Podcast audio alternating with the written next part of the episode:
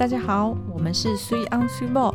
今天想听部好电影还是好影集呢？嗯，为什么这样讲呢？因为我们今天要介绍片单。那在介绍片单之前，先问大家一个问题：今天礼拜三早上吗？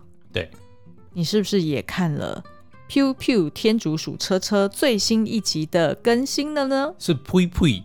哦，是呸呸，不是 pew pew 哦，不是 pew pew pew pew 是那个镭射枪射出的 pew pew pew，OK，那才是 pew pew，哦，所以是呸呸，嗯，可是它它的叫声根本就不是呸呸啊，呸呸呸呸。OK，我觉得你好像很适合去当配音员诶、欸，是，我也这么觉得，就是声音又很又很好听，很有磁性，嗯、然后咬字又清楚。但是要夸张的时候也是可以很夸张。的你要不要来讲一下 刚刚录音前你骂我多少脏话？我不是骂你多少脏话，赶快讲一下。因为我们才在录那个呃刚刚做了九品芝麻官里面的那个人生一片清单嘛。那大家都知道，这周星驰的电影就是少不了脏话，嗯、尤其是这部电影里面最多的呢就是老木，亲你老木，攻你老穆。所以呢，刚刚 Super 在讲说我们快一点啦，我就说快你老母。还好现在都还没有黄标，也不会消音哦。嗯、好，那所以呢，呃，最近应该大家都是在讨论《天竺鼠车车》。对，然后呃，它应该是总共有十二集，嗯、已经播出了四集哦。然后每周二呢早上都会更新一集。对，然后我们在，因为我们之前在 YouTube 上面也做，就是跟风做了一集的这个解析哦。然后呢就上了发烧，但重点是就有观众在下面留言说呢，这个已经变成了每周一次早起的原因。对，所以就是是早上，对没错。好哦，那呃这个这个这个算是连续的这种停格。动画影集啦，然后它每一集就是不到三分钟，短短的，所以很好入坑。嗯、对，然后呃，可能也是因为是描述的是通勤族大家共通心中的痛与恨。嗯所以呢，就流行了一句话说：“小朋友才看《鬼灭之刃》，大人都看《天竺鼠车车》。”没错，我幼稚，我骄傲。好，所以呢，在今天的节目中呢，我们想要带你很快的聊一下，到底这个影集是在红什么？嗯，然后我们会简单介绍一下它里面的五个主要的角色，对，都非常的可爱，然后有不同的特色嘛。那最后呢？哦，应该是说，呃，今天的节目的大部分，我们还是会来介绍一下，到底大人们还应该要看哪些停格动画。嗯，也就是说，呃，大家都觉得说，哦，那是因为，呃，可能有共通的这种塞车啊，或者是开车的时候遇到的一些鸟事，所以大家就会觉得，哎，特别喜欢看《天竺鼠车车》。但事实上，还有非常多大人向的。停格动画，嗯，是非常好看的。对，那我们在 YouTube 影片里面呢，是介绍了另外三部疗愈型的疗愈系的疗愈系的听歌动画，嗯、那里面就包括了这个《笑笑羊大冒险》。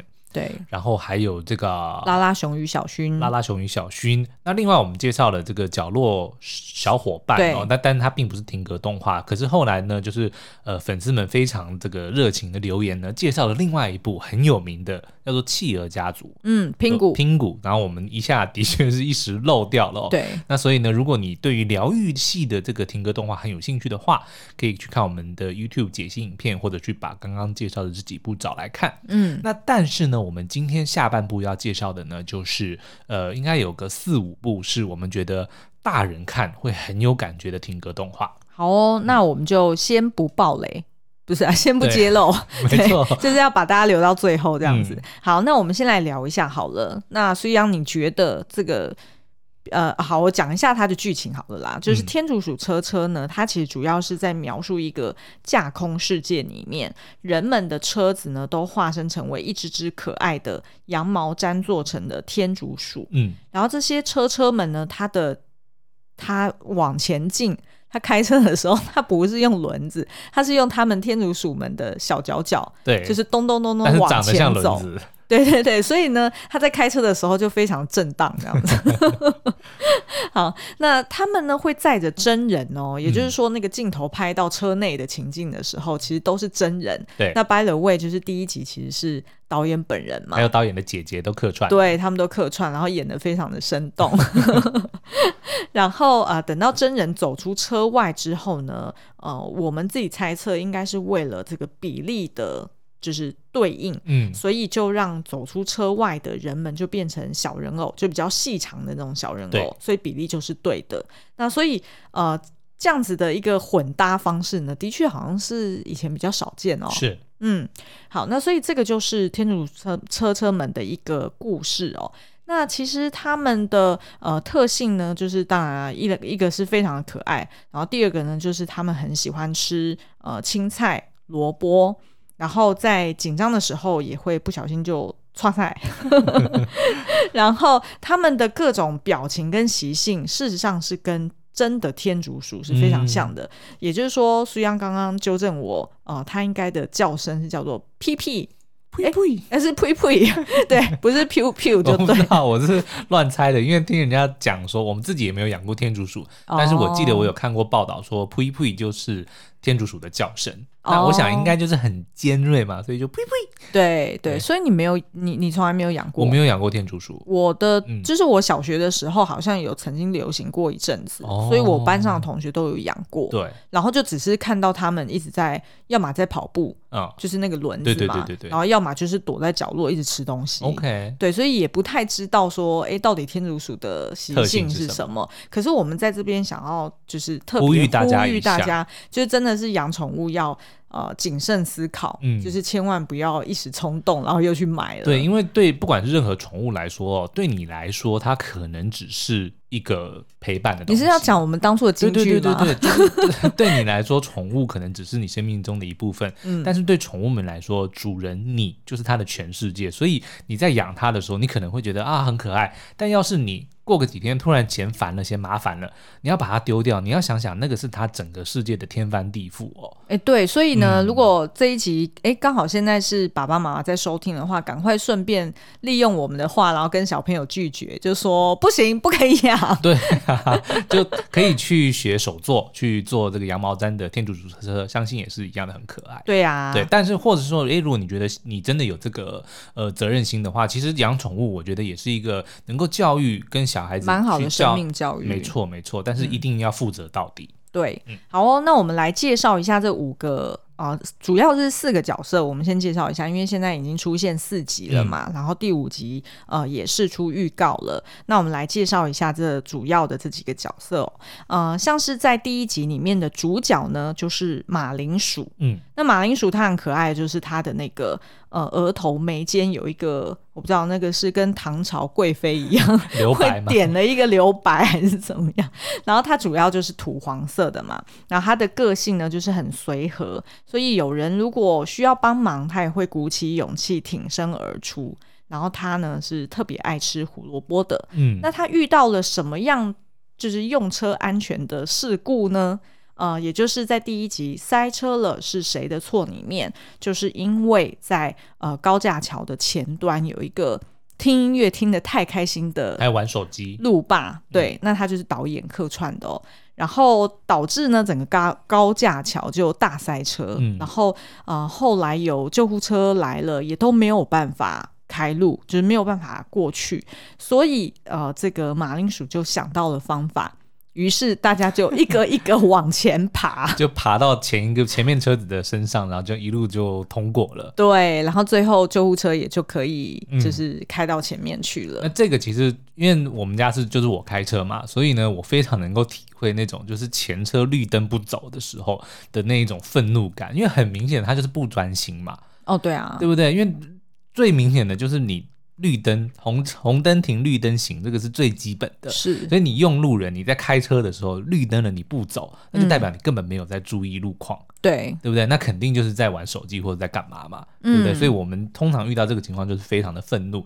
那再来呢，就是 救护车这件事情呢，我们也是习惯，就是听到救护车的铃声的时候，我们都会靠右或者靠边，就是要让中间的路出来嘛。嗯、但是有一个蛮妙的情况呢，就是当救护车过去之后，你会发现后面就开始有，有时候啦，就会有车子会跟在救护车后面，因为那个就代表是一路畅通嘛。对，对，所以这个我觉得也是在在影集里面也有蛮妙的呈现啦。是有点像那种警车帮什么艺人，对对对对，因为前面就是有人帮你开路了，对，对不对？所以你前面不挡，我觉得 OK 啦。那后面要跟的话也，也也无可厚非嘛。对，对可是就是注意安全。是啊，因为红灯会，因为救护车可能会闯红灯，但是你不行。嗯，然后一定接下来会有听众留言说：“虽然你可不可以不要一直打断 Super 讲话呢？可以，听起来很阿杂。”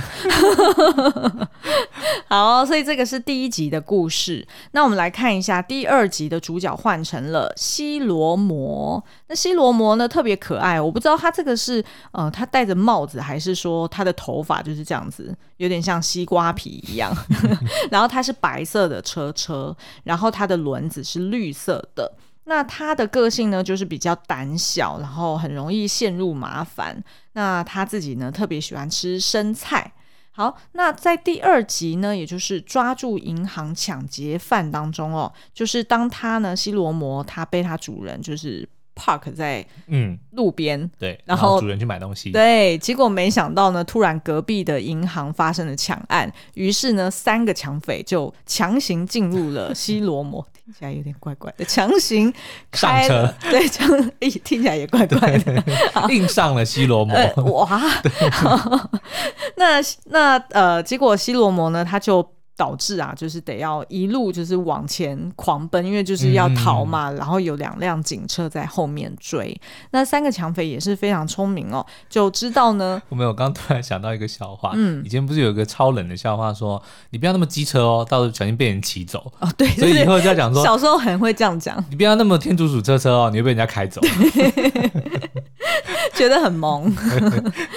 啊，那这些抢匪呢也蛮聪明的哦，就知道说那个。天竺鼠车车特别爱吃红萝卜，于、嗯、是呢就丢了两根红萝卜在车后，所以两个警察呢也就这样子被 转移注意力了。对，然后西罗摩呢就急中生智，然后就想到说，好，那我可以把我车上后车厢的那一些钱，嗯、然后把它吃下肚。把它消化，拉成屎，就就可以留下那个证据。对，有如那个什么糖果屋吗？还是什么？就足迹了。就是、对，就是留足迹，然后给警察们可以追来，然后找到这个罪犯。那最后到底抢匪有没有被抓起来呢？那这个就留给大家去看喽。我把这也当成一个雷。对，所以我跟你讲，我们一定会收到这个留言说。拜托，可不可以不要再爆雷了？不是一集才三分钟，你们可以稀里哗啦讲个半个小时。我没有打算要讲半小时啊，现在才过十二分钟。对，就是我说听完以后了。哦，OK，好好好好好，那所以这个是第二集的故事哦。嗯、那到了第三集，哎，没有要讲 learning 是什么哦，对不对？你看很明显的，为什么西罗摩会被人家开走？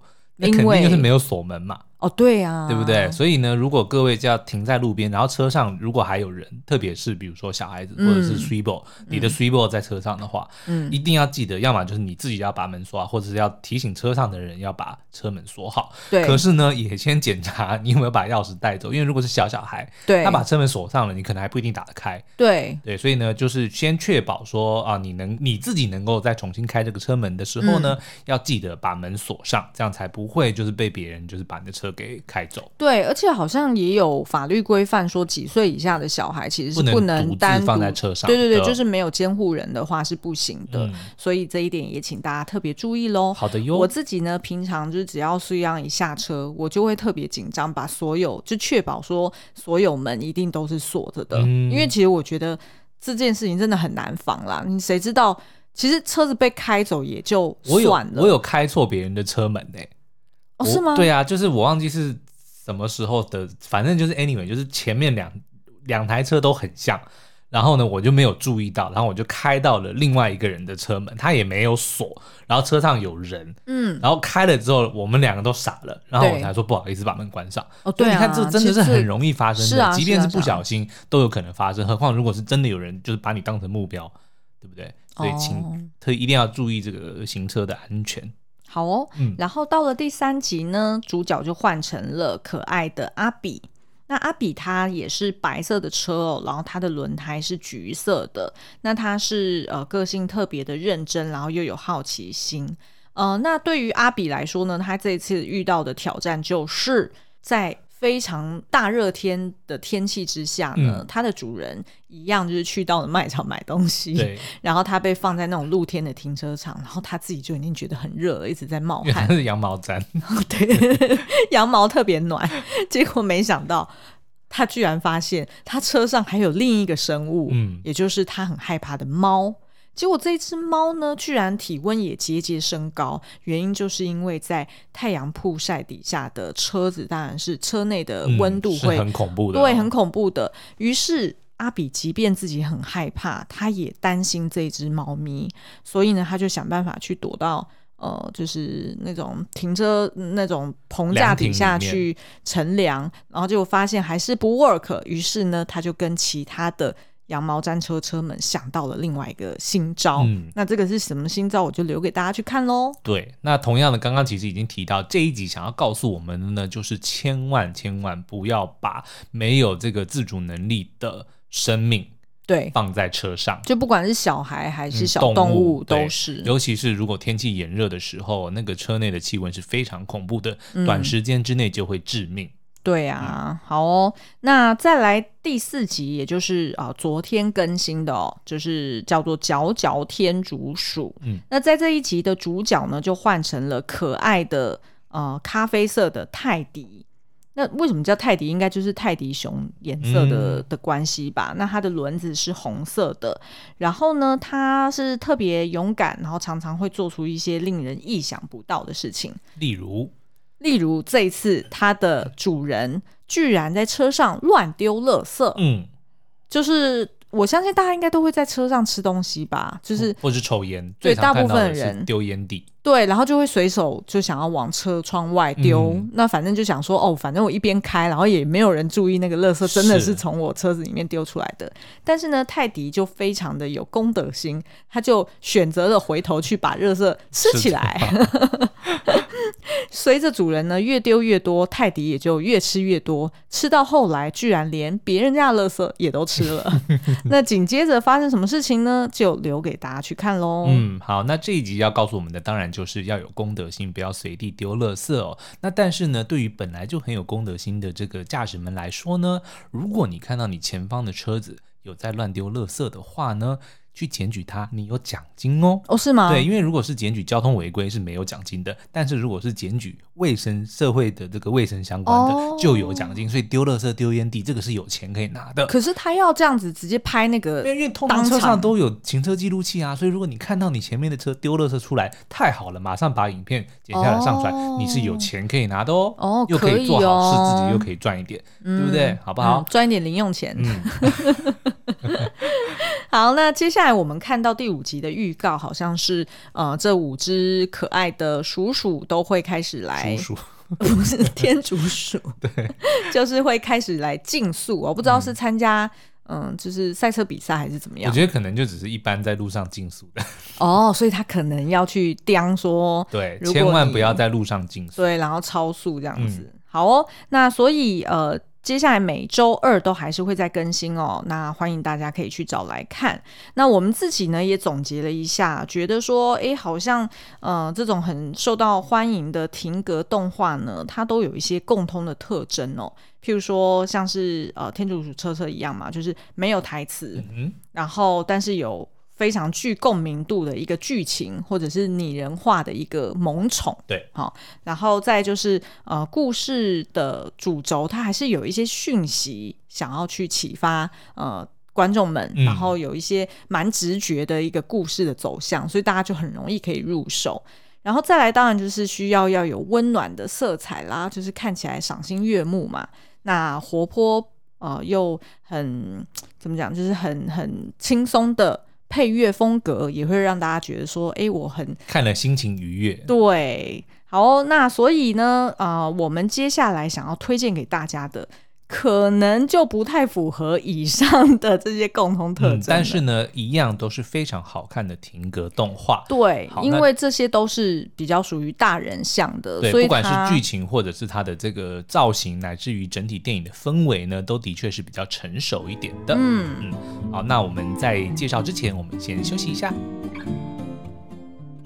哎、欸，水波，我问你哦，如果头皮敏感、头发扁塌，然后还臭臭的，要怎么办啊？那就要用莱雅专业的小蓝瓶来帮助你调理头皮、活化发根哦。小蓝瓶是什么来的？就是我最近洗完头会用来滴在头皮上按摩的丝瑞雅活力启动精粹啊。我第一次试用之后呢，吹干头发，然后就会觉得头发变得更有蓬松感。明明就不是头发造型品哦，我却可以马上感受到头发的丰盈与弹性，真的很适合我这种细软又容易扁塌的发质诶。小蓝瓶含有西黛胺，可以活络头皮、强健发根、舒缓敏感头皮问题。而它同时含有柠檬精粹，就是你最近几天闻到的清香气味了。嗯，一月二十五到一月二十七买小蓝瓶再送三瓶逆龄精粹小黑瓶。一月二十八号当天还有小蓝瓶买一送一。如果你有敏感的头皮问题，或是常戴安全帽的机车族，都很适合体验看看。欢迎到说明栏里面看更多的产品资讯哦。欢迎回来，好哦。那我们现在就要介绍五部这个大人味十足的停格动画。好，所以我先来。好，第一部我想要推荐的就是 Wes Anderson 他的第二部停格动画电影，叫做《犬之岛》。嗯，那呃，《犬之岛》呢，它是在描述说，在日本的一个虚构城市哦，然后呃，这个本来是爱猫的这个市长，他为了要消灭。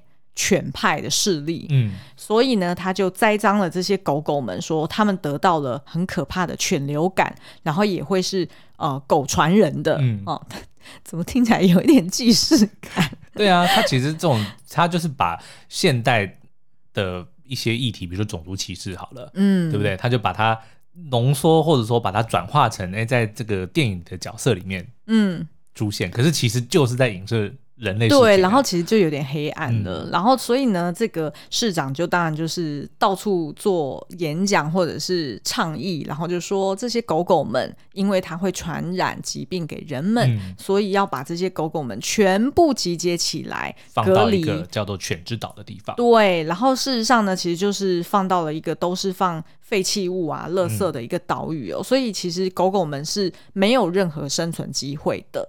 那结果呢？某一天，这个啊、同样的有就是一个十二岁的小男孩哦，他呢就是他的狗狗，就是当初被市长也送去了这个岛上，然后他决定说，呃，他要去拯救他的狗狗。那他的狗狗叫做 Spots，就是 Spots，对对，他是日本人。对，然后他他就这个小男孩就在岛上遇见了五个流浪狗组成的一个犬帮哦。嗯、那在这个犬帮里面呢，就是呃其中一个比较像是呃老大领导人的，他就是叫做 Chief。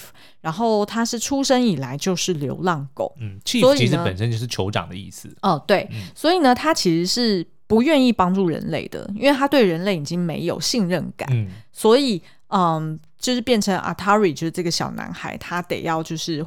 赢得这个 Chief 他的信任感，然后让他跟其他狗狗帮助他，可以去找到他原本啊、呃，就是被送来这只这个岛上的狗狗了。嗯，那我自己对于这部电影的印象最深刻，嗯、当然除了 Wes Anderson 本人的风格就是至中，他一切至中王，对至中王什么都要对称，什么都要至中之外呢，因为他毕竟是把狗拟人化嘛，所以我觉得它里面对于狗的这个习性的描写非常的生动，但是它又是透过。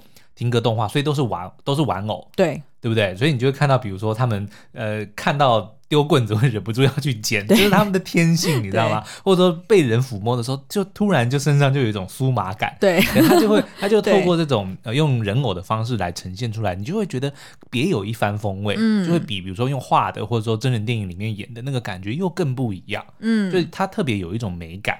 我觉得停格动画。对，然后而且它这一部就是呃场景是设定在日本，嗯、所以它其实当初在做美术或者是它的整体的风格定调的时候，也很有日本风味，嗯、所以其实是有一种蛮特别的那种 fusion 的感觉，是。哦，这不是纯不是纯西方的观点，嗯、然后也不是纯日式的美感，所以就感觉有一种很特别的味道。那其实这部电影它的配乐也很棒，就是有用了非常多鼓声，嗯、然后去强调那种紧张感啊，然后或者是呃，就是因为他们在做很多 propaganda 嘛，对，然后所以就是有一点像是你在洗脑群众，嗯、然后你用鼓。用鼓去做配乐，就是有一个节奏，把这些思想打进人的脑里。对对对对，所以我就觉得，呃，比起那个超级，哦、呃，他第一部是那个超级狐狸先生，嗯、其实也不错看。对，但是我觉得他的风格又，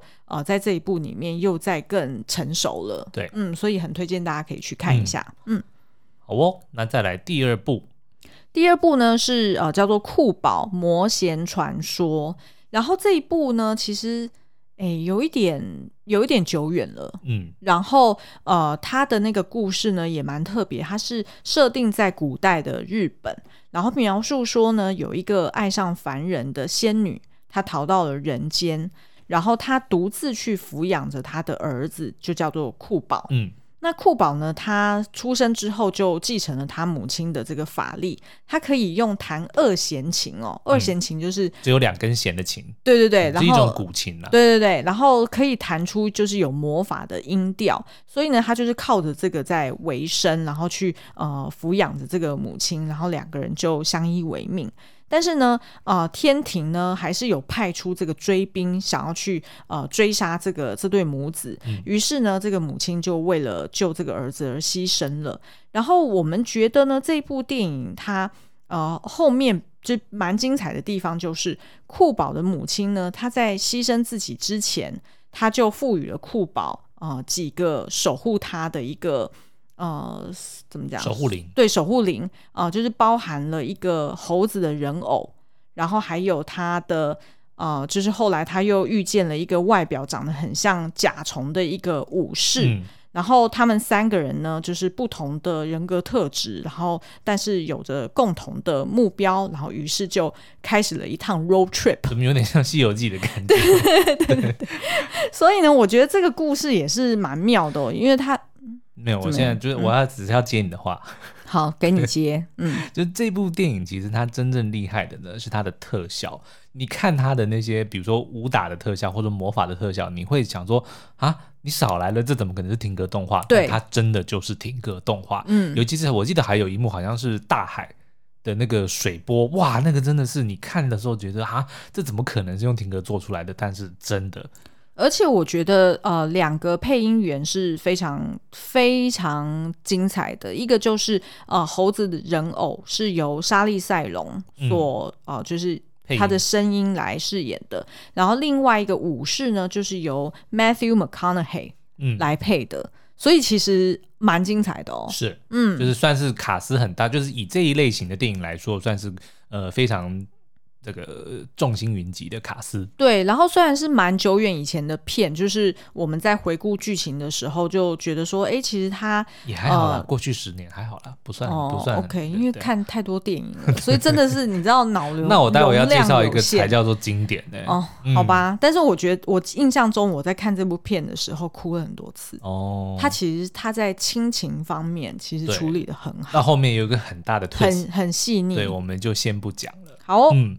好哦，那再来呢？换我来介绍，我就直接介绍一个最经典的好了。大家，我相信爱看停格动画的人，一定要么就看过，要么就至少也听过，叫做《圣诞夜惊魂》（Nightmare The Nightmare Before Christmas）。那这个呢，很多人都误会哦，是 Tim Burton 指导的，但是并不是，因为那天我们后来在 Netflix 上看到一个纪录片，对，就是在介绍这件事情哦。那因为呢，Tim Burton 那个时候已经拍了，比如说蝙蝠侠呀，还是什么，就是已经瞬间爆红，成为了一个呃巨星，呃，就是巨星 巨星导演哦。嗯、可是呢，这个故事是他还在迪士尼做动画师的时候，他就已经发想出来了。但是那个时候迪士尼并不看好哦。可是因为这个关系呢，他那个时候这个版权其实是归迪士尼的，所以后来那个 Tim Burton 就是找他说要。他想要把这个东西买回来的时候，那迪士尼就说：“那何不如我们另外有一个方法，我们合作好了。嗯”那所以 Tim Burton 呢，基本上呢，他的贡献就只有发想这个故事跟一些角色的一些创作，但是后来不管是导演，不管是整个的制作呢，基本上跟 Tim Burton 都无关。没错，对。可是因为他那个时候很红哦，所以就为了这个票房也好，他就是把这个 Tim Burton 的名字放了上去。然后的确，这部电影呢。也后来就是造成了一个算是风潮哦，就是让大家都都看到了哦，原来停格动画有这样子的可能性哦。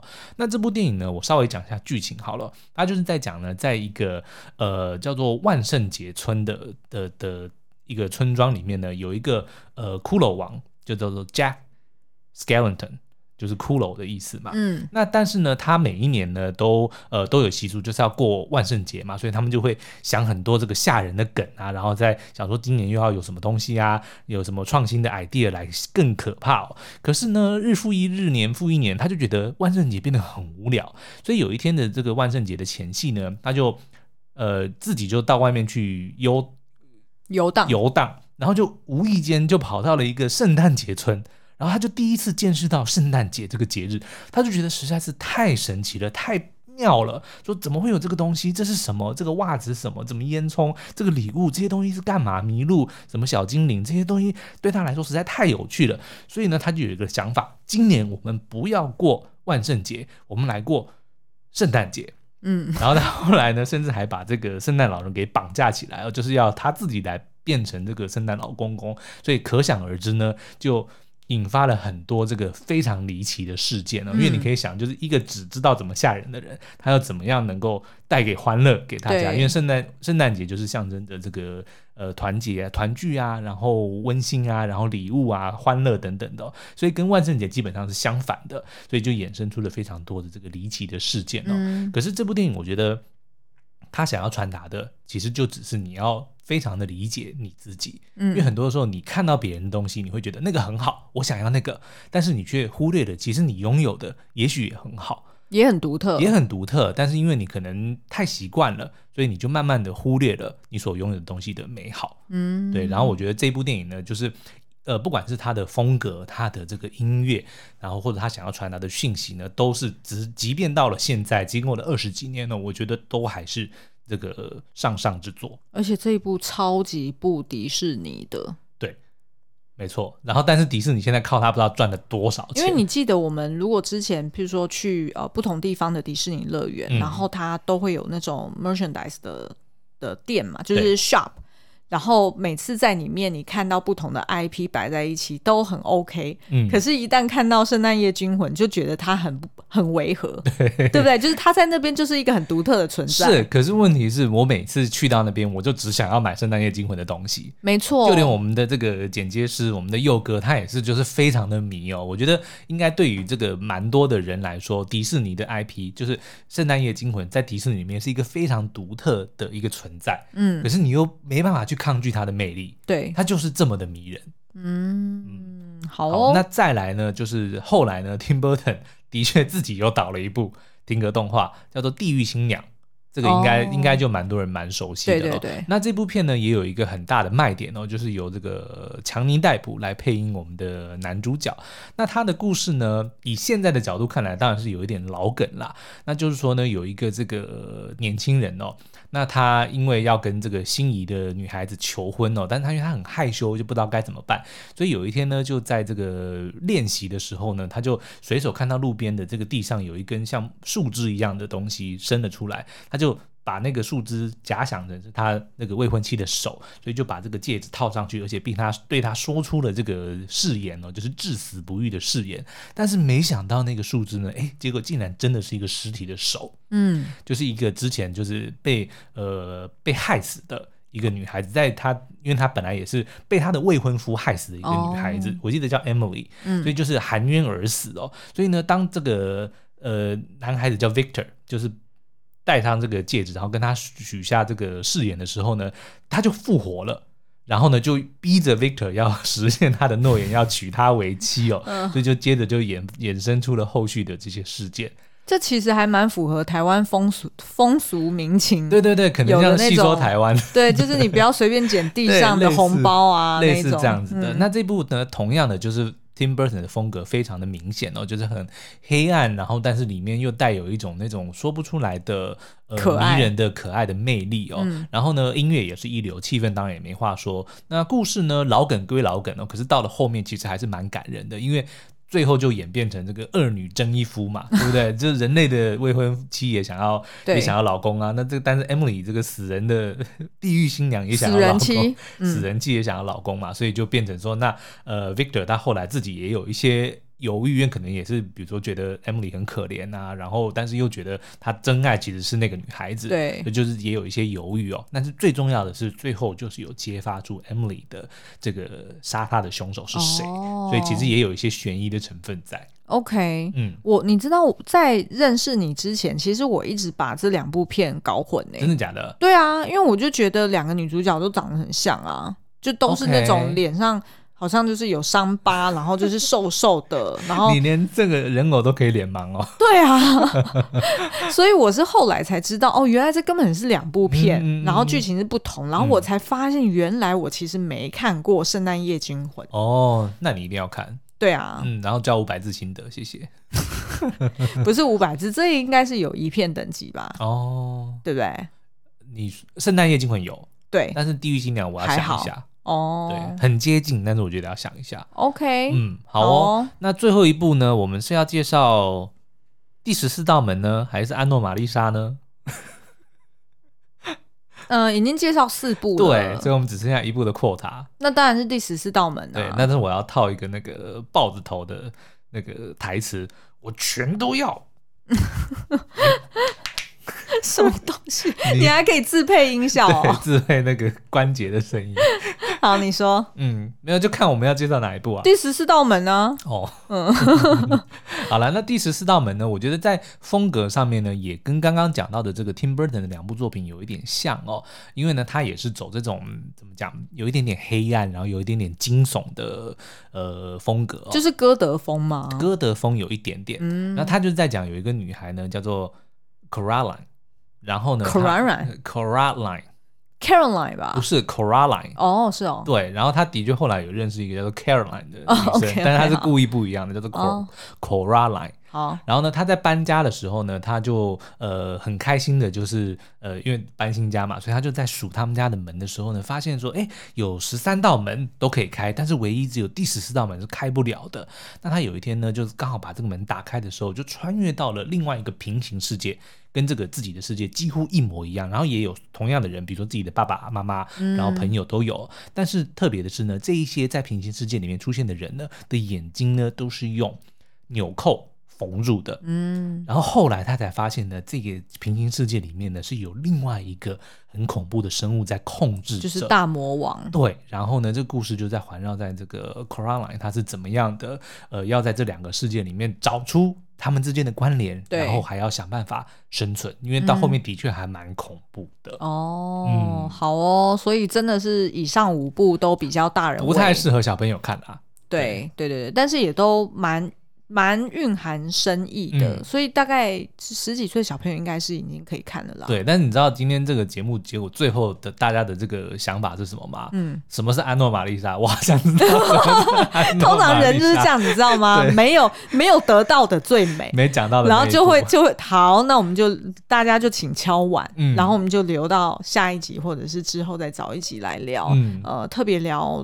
听歌动画应该还有其他的作品，是好，嗯、那所以我们今天介绍的五部这个大人味的听歌动画呢，分别就是《犬之岛》、嗯哼、酷宝魔弦传说、嗯哼、第十四道门、圣诞夜惊魂跟地狱新娘。嗯哼，嗯，好，那所以如果你想要听我们解析更多类似的作品呢，或是想要知道安诺玛丽莎到底是什么的话，就欢迎到 Apple Podcast 上面五星留言告诉我们哦。好哦，嗯，那今天的节目就到这边，我们下次再见。要记得去收看《呸呸天竺鼠车车》欢迎上车，好，好拜拜。拜拜。